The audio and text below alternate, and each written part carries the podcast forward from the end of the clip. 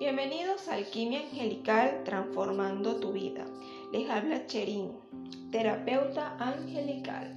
El tema de hoy es, muchas veces oímos, pero no escuchamos. Generalmente nadie escucha a nadie, pues mientras otra persona habla, nuestros pensamientos van de un lado a otro y a mucha velocidad.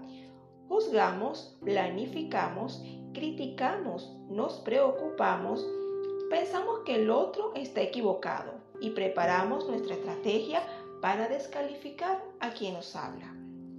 Recordamos los asuntos pendientes y solo captamos la mitad de lo que nos están diciendo. Saber escuchar es la clave para el éxito de una relación de pareja, de amistad y de negocios. Escuchar es un acto sublime de amor con el prójimo. Es una acción desinteresada que nos permite escapar del frío de la soledad y el aislamiento para entrar en el círculo del calor humano, de la amistad, de la solidaridad y la comprensión. Muy bien, mi gente, vamos a darte algunas indicaciones en este encuentro para saber ¿Cuál es la manera que nosotros debemos hacernos oír y saber escuchar a los demás? Número uno, escucha con el 100% de tu atención. ¿Qué quiero decir con esto? Bueno, muestra que tu atención es activa. Escucha con tus oídos, con la mente, con el espíritu e incluso con tu actitud. No hay nada más molesto que la persona que escucha mira el reloj, mira el teléfono, golpea con sus dedos el escritorio observe por la ventana, se cambie de posición o hasta bostecee. Eso es incómodo, ¿verdad? Número dos, debemos mirar los ojos de la persona que te habla. Hazlo asistiendo en señal de aprobación o haciendo un comentario corto como claro, entiendo, me parece bien. Bloquea todo tipo de distracción, como puede ser pensar en que tienes que irte o que te pica la planta del pie o que tienes cosas que hacer es necesario concentrarnos en la persona que nos está hablando. Número 3, mantén la conversación. Esto es importante. El éxito social consiste en desarrollar la habilidad de sostener una buena conversación. Escucha con tranquilidad y no te desesperes buscando la manera de contar tu historia al mismo tiempo. Cuando la pelota de la conversación esté en tu cancha, no te quedes con ella devuélvela lo más pronto que puedas. Eso te, llevará al éxito. Hacer esto no significa que no tienes nada que decir, por el contrario, muestra que estás muy interesado en lo que te estás diciendo y que quieres como que oír más. Son muchos los que hablan, pero en realidad muy pocos los que escuchan.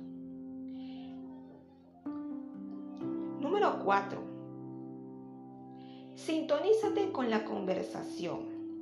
Si tu amigo te está hablando de la cantidad de problemas que tiene en la oficina, en la casa, no le digas que eso nos, pasa a todos. Más bien, cámbiale la conversación.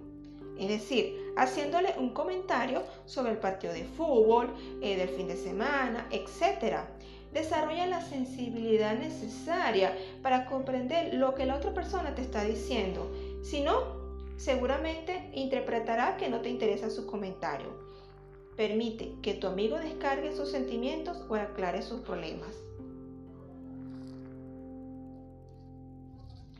Número 5. Descifra detrás de las palabras el verdadero mensaje. Importante. Si tu compañero llega molesto a casa y pregunta, ¿qué de comer? Tú le respondes y le dices, en esta casa siempre comemos lo mismo. No sé qué hacen con el dinero que con tanto trabajo, no sé qué hacen con ese dinero. En realidad, lo que quiere decir es que ha tenido un terrible día en la oficina, que tiene mucho estrés, que está preocupado o preocupada. Y si sabes escuchar, reconocerás el dolor, la frustración o el cansancio en sus comentarios. Conserva la calma, antes de responder a este tipo de comentarios de forma agresiva y defensiva, lo va a ayudar a expresar sus sentimientos. Evitará una pelea entre ustedes. Estoy hablándole a las personas que viven en pareja y esto va a favorecer la comunicación. Además, ambos ganarán confianza y esto va a fortalecer la relación de pareja. Entonces, mis amores, espero que estos tips les sirvan para que aprendan a escuchar a su pareja, a su familiar o a sus amigos o simplemente a sus compañeros de trabajo.